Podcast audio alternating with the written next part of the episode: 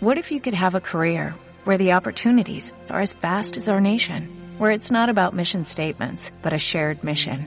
At U.S. Customs and Border Protection, we go beyond to protect more than borders, from ship to shore, air to ground, cities to local communities. CBP agents and officers are keeping people safe.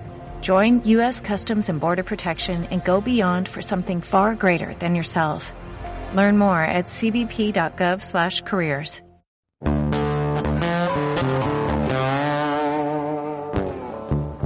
Chicos y bienvenidos a un nuevo vídeo de ¿Y ahora qué hacemos? En esta ocasión os traigo una entrevista muy especial porque hablamos con Ale Segura, un amigo y compañero nuestro de la carrera. Con él charlaremos eh, acerca de los problemas que ha tenido con su TFG a raíz de toda la situación del COVID y también nos comentará un poco qué ha hecho durante la época en la que ha estado confinado.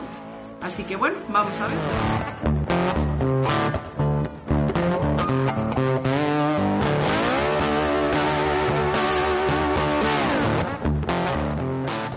Hola chicos, bienvenidos a una nueva entrevista más de ¿Y ahora qué hacemos? Eh, hoy tenemos con nosotros a Ale Segura, que es un compañero y amigo nuestro de la carrera, que, bueno, al igual que nosotros, ha tenido bastantes dificultades para llevar a cabo su TFG eh, por la situación del COVID. Entonces, eh, bueno, vamos a ver qué nos cuenta. Eh, ¿Qué tal todo, Ale? ¿Qué tal la época de confinamiento? ¿Qué tal todo? Hola, Nerea. Pues igual que el resto, supongo que aburridos, ¿no? En casa, eh, las 24 horas, sin nada más que hacer que trabajar en el TFG. que bueno, por Bueno, y lleva bastante tiempo ya, ¿eh? Em, bueno, ¿alguien de tu familia se contagió, de tus allegados? ¿Alguien tenía riesgo? Bueno, pues a pesar de que mi madre dice que no, yo estoy seguro de que yo me contagié y de que yo lo tuve. Y siempre tenemos esa pelea, pero bueno, por ¿Y suerte dónde, nadie y dónde grupo de que riesgo. contagiaste? Pues a principios de febrero hice un viaje eh, y estuve en dos aeropuertos y digo yo que seguro que en uno de esos dos aeropuertos me contagié seguro. Bueno, mucha gente lo piensa y luego no es así, ¿eh? Pero bueno, si te contagiaste, oye, pues mejor que Ah, igual déjame te anticuerpos. Y bueno, en, en tu familia no teníais nadie que fuese de riesgo, tomasteis Bueno, alguna sí. precaución. Sí, tuvimos que tomar precauciones porque mi abuelo que vive en mi casa eh, sí que era Claro. de grupo de riesgo, por ser mayor y por tener patologías. Entonces en mi casa se llevó todo muy a rajatabla y no podíamos tampoco mucho entrar y salir, hacíamos la compra una vez por semana. Claro, Pues ese tipo de cosas en todas las familias también. Sí, sí, todos lo, tuvimos que hacer y más teniendo una persona mayor en casa. Y bueno, cuéntanos un poco en qué ocupabas tu tiempo, todo el tiempo que tuvimos que estar encerrados en casa. Bueno, aparte del TFG, supongo que alguna otra cosa harías, ¿no? Bueno, todo el mundo se quejaba de que estaba aburrido. Yo es que no me aburrí ni un solo momento. Siempre tenía algo que hacer. Eh, la verdad es que tuve suerte y tengo un, vivo en una casa de campo, entonces pues pude salir, airearme un poco, aunque no viera a mis amigos, pues sí que me podía dar el aire. Mm, tengo animales que también te alegran muchísimo, entonces te hace también desconectar un poco del TFG y de todo esto, que es horrible, bien lo sabéis. La verdad que sí, los que vivimos en casa con campos fuimos unos privilegiados, hay que decirlo. Y bueno, ya pasando un poco a otro tema, eh, bueno, como estudiante universitario estás en la misma situación que nosotros, cuarto de carrera, pocas asignaturas prácticas, eh, ¿qué dificultades te supuso en tus asignaturas o en tus prácticas el hecho de, mm, bueno, de este confinamiento y todo, todo esto que pasamos? Pues apenas tenía asignaturas, solo tenía una y en esa no tuve prácticamente ningún problema. Los profesores estuvieron mm, de nuestra parte todo el tiempo, adaptaron la asignatura. En las prácticas también tuve mucha suerte porque pude seguir haciéndolas teletrabajando desde casa, que sé que muchos de vosotros no pudisteis hacer eso. Claro, sí. Luego, pues con el TFG, pues nada, seguí en contacto con mi tutora de forma telemática y bueno, aunque perdimos un poco el contacto, porque claro, ya se sabe que no es lo mismo que vernos en persona, Claro. pero bueno, hablando. Bien, bien. Y bueno, ¿hay alguna cosa que mejorarías de cómo la universidad, eh, bueno, ejecutó un poco las medidas o ¿Tienes alguna queja o no sé? Cuéntanos un poco qué te parece cómo gestionaron la situación. A ver, fue todo muy improvisado, no se les puede decir que hicieran nada terriblemente mal porque no sabemos cómo hubiéramos reaccionado nosotros. Pero las cosas no fueron perfectas. Y los que más perjudicados fuimos los alumnos de TFG. Sobre todo, yo desde que empecé el TFG, seriamente hace un año y poco, sabía perfectamente que no iba a llegar a la primera convocatoria, ya lo sabía. Mm, no me pasa nada por no presentarlo ahora pero me duele que no hayan pensado en todos esos alumnos que vamos a la siguiente convocatoria, la de septiembre, porque perdimos tres meses de trabajo en la calle y ahora no los vamos a poder recuperar porque las fechas se mantienen. Claro, porque más hay que explicarlo un poco. Nosotros estudiamos comunicación audiovisual, como sabéis, y en nuestra carrera no podemos hacer un TFG escrito, como hacen en el resto de las carreras, que no, no le quitamos mérito para nada, pero en nuestra carrera tenemos que hacer eh, una, pieza eh, audiovisual que tiene que llevar su proceso de grabación, bueno, como nosotros estamos haciendo ahora esto.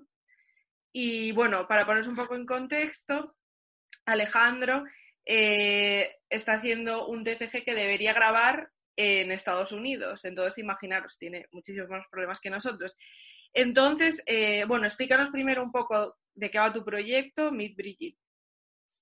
Bueno, pues Meet Brigitte es un documental que nació hace 3, 4 años, cuando empecé a hablar con Brigitte Harris, que es una chica de Nueva York, que bueno, mm, no quiero desvelar mucho, pero tuvo una vida muy, muy desgraciada. La pobre pasó por casi todas las penurias que puede pasar una persona y aún así sigue ahí luchando. Entonces, pues cuando supe cómo era su historia, dije, esto hay que contarlo Además ya se hicieron muchos documentales sobre ella, bueno, muchos, tres o cuatro, y en todos se centraban en el mismo tema sensacionalista que no cuenta de la esencia de su historia. Claro, tú quieres mostrar un poco más la persona, ¿no? Claro, hay que hacer un poco de justicia a lo que es ella. Se le ha vendido como una cosa que no es. Claro. Y ella es mucho. Pues está muy bien, la verdad. Y bueno, cuéntanos eh, de qué maneras eh, se ha visto afectado el proyecto eh, por la pandemia y un poco, pues, qué soluciones has encontrado a, esos problemas. Pues mira, la idea inicial que tenía era grabar en Nueva York en el mes de mayo, dos semanas allí, dejarlo todo grabado y venirme para aquí a montar y editar. Claro, eh, cierre de fronteras, no se puede ni salir de casa, pues imposible grabar lo que sea. Así que hay que reinventarse. Y después de un mes y medio parado, con cero creatividad, nada, mm, muerto mentalmente, sin saber cómo tirar para adelante, dije, nada, lo grabamos por Skype y representación con actores para el tribunal del TFG y luego pues intentar buscar a alguien que con una productora que con su dinero nos quiera llevar a Estados Unidos. Claro, ojalá tengas suerte y esperemos que te lleven. Y bueno, durante el confinamiento un poco, ¿qué pudiste desarrollar del proyecto? O sea, que supongo que estarás en fase de preproducción un poco. ¿Qué partes pudiste desarrollar? Pues durante el confinamiento, que fue la etapa dura de preproducción, estuvimos haciendo eh, guiones, estuve haciendo guiones, eh, imagen gráfica, eh, preparamos lo que es el mapa de navegación, porque bueno, esto va a ser un documental interactivo, para móviles donde tú puedes tomar tus propias decisiones, entonces también todo eso había que planificarlo antes de ponernos a grabar.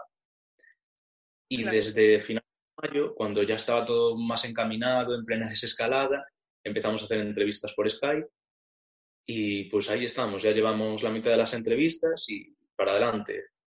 Esperamos terminar. y bueno, eh, hablando únicamente del TCG ahora, eh, ¿has encontrado em, ayuda por parte de la facultad, de tu tutora? Eh, ¿Te han puesto alguna dificultad? Bueno, ¿cómo ves el tema con respecto a tu TFG en concreto? A ver, era, era, lo que te decía antes. Tampoco puedo hablar por todo el mundo, hay muchísimos casos muy distintos dentro de los TFGs de nuestra facultad. Claro. Pero mm, no me he sentido todo lo arropado que me gustaría. mm, siento que sí, que he tenido gente ahí detrás, que, bueno, sobre todo mis compañeros me han dado muchísimo apoyo, pero la facultad como que se ha desentendido un poco. Y sin poder ver a mi tutora en persona, claro. Es muy complicado, sí, sí, sí. Que bueno, también depende mucho de la persona, pero, pero sí, sí, sí, que es más complicado. Y bueno, en general, eh, es, o sea, toda esta situación de pandemia, de confinamiento, ¿te ha servido para aprender algo a nivel eh, profesional o a nivel de estudios o a nivel personal incluso? Bueno, este proyecto me ha hecho crecer muchísimo en el último año, eh, porque ya en septiembre, cuando conocí a Brigitte en Barcelona, eh, tuvimos muchísimos problemas, eh, parecía el fin del mundo, estuve a punto de abandonar el documental, ella perdió un vuelo, se quedó abandonada en el aeropuerto, no pudimos grabar lo que queríamos aquí, teníamos un evento preparado con un montón de gente para que fuera a verla y no pudo asistir. Entonces, cuando empezó el confinamiento dije, bueno, mira, si sobreviví aquella semana horrible, ahora ya esto no me puede parar. Cuando pensaba que el confinamiento eran 15 semanas, que lo que fue. 15 semanas, no 15 días, ¿no? 15 semanas. No, no, Si hubiera sido 15 semanas, sí que dejo el TFG. Sí. Pero bueno, por ahí vamos ya casi. Eh, bueno, es que claro, Mm, dije, nada, hay que tirar para adelante y encontrar soluciones y aunque no tengamos ideas ahora, pues aparecerán. Y esto hay que terminar. Sí o sí. Es importante. Sobre todo en el audiovisual no hay que rendirse nunca. Pero cuéntanos un poco, porque mira, esto me interesa, eh, lo que le pasó a Brigitte en, Barcelona, porque es, la verdad, es una anécdota bastante interesante. Pues mira, eh, hablamos de vernos en Barcelona, porque era el único vuelo que llegaba de Estados Unidos que fuera medianamente barato, y allí grabar pues, las primeras imágenes del documental en septiembre. Eh, llegamos allí, nos vimos, todo iba genial y una noche eh, me manda un mensaje desde un ordenador y me dice, estoy en la comisaría, me han robado el móvil. Yo digo, ostras, ¿y esto? Y me dice, estoy físicamente bien, pero me han atracado. Claro, esta chica que dices todo lo malo que le pasó en la vida y le siguen pasando cosas malas. Qué mala suerte. tiene muy mala suerte. Pues nada, entonces yo cojo y digo, bueno, no pasa nada, es un mal menor, podremos seguir grabando, iremos a Coruña y estará en el evento. Llega el día de, de irnos para Coruña y al llegar al aeropuerto del Prat no le dejan pasar porque su maleta tardó muchísimo en facturarse, al final se facturó pero cuando ella consiguió llegar a la puerta de embarque, habían cerrado. Claro, un drama tremendo. Yo buscando eh, billetes de avión baratos para ir a Coruña, o no baratos, los que salieran ya, porque tenía que estar al día siguiente. Entonces, claro, eh, no encontré nada. Eh, intentó coger un bus, pero no lo consiguió. Encontró un billete de tren para dos días después. Claro, tenías planeada la conferencia y no, no sería dos días después, ¿no? Pero bueno, eh, he de decir que fue un mal menor para mí, porque ella lo pasó mucho peor, durmiendo en la calle, sin un lugar en el que estar, abandonada en Barcelona, una ciudad que no conocía. Si cuando yo te digo que suele... Su experiencia en España, eh, para no repetir, la verdad, pobrecilla. Luego eh, consiguió venir a Coruña porque tenía el vuelo de vuelta a su país desde Coruña. Sí. Mm, cuando llegó aquí estaba destrozada y me dijo mi tutora, pero ¿cómo no grabaste nada con ella, hombre? Y yo le dije, pero si la vieras, verías que no estaba para grabar nada. Esa chica lo único que querías era darle una manta y decirle todo saldrá bien. Sí, sí, sí. Es que, a ver, está bien mostrar el drama, pero tampoco abusar, vamos. Pero bueno, y por cierto, aprovecho para decir que ya veis todas las dificultades por las que tiene que pasar Ale para llevar a cabo su TPG Así que si queréis apoyarle, podéis seguirle en su Instagram, que es... Es eh, punto en Instagram. Muy bien. Bueno, aparecerá por aquí. ¿Tienes social más? ¿Cómo? ¿Tienes alguna red social más? Eh, no. No, no, o sea, eh, como es un proyecto que se desarrolla en Instagram, ah, solo estamos en Instagram. Ya, ya, ya, ya. Bueno, como nosotros. Entonces, bueno, nosotros tenemos YouTube y Spotify también, pero sí es parecido. Y bueno, por aquí en algún sitio de la pantalla aparecerá el nombre para que le sigáis. Y bueno, cuéntanos un poco sobre el formato Instagram porque es algo parecido a lo que estamos haciendo nosotros. ¿Qué ventajas crees que tiene eh, hacer un proyecto en Instagram? Eh, ¿Qué desventajas crees que tiene? Pues a ver, es muy parecido porque utilizamos la misma interfaz, pero es completamente distinto porque lo nuestro es un falso Instagram. Tú lo que verás en la pantalla será cómo eh, la pantalla de Instagram se va moviendo, pero tú no podrás interactuar con ella hasta que nosotros te digamos. Ah. Es una cosa un poco rara, pero yo creo que puede funcionar. Se parece mucho a, por ejemplo, una película que se llama Searching, que se ah. desarrolla en la pantalla ordenador o algunos capítulos de series como Modern Family que también eh, se desarrollan en la interfaz de pues, un Mac, por ejemplo. O pues esto es muy parecido. Por ejemplo, que también es una peli que conoce todo el mundo.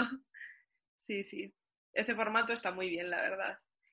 Y bueno, pues em, siempre pedimos a nuestros entrevistados que nos hagan alguna recomendación de, bueno, de películas, de series, de documentales, de aficiones, de lo que te dé la gana, de recetas, eh, de cosas que hayas hecho durante el confinamiento y que te gustaría recomendar a los demás.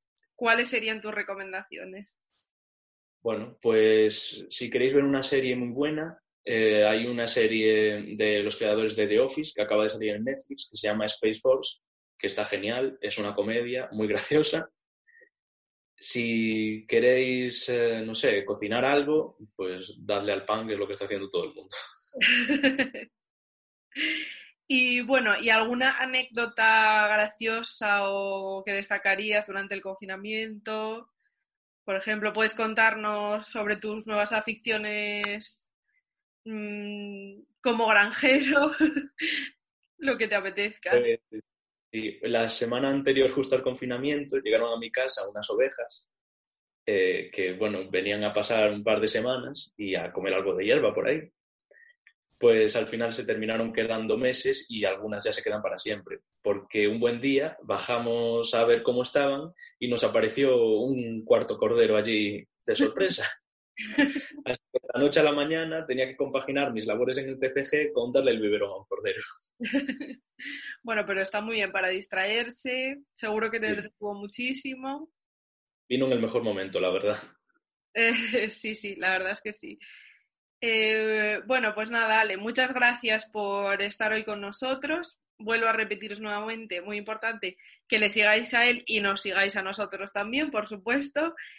Y bueno, pues nada, eso, que muchas gracias y nos vemos en no, Gracias a Chao. Chao.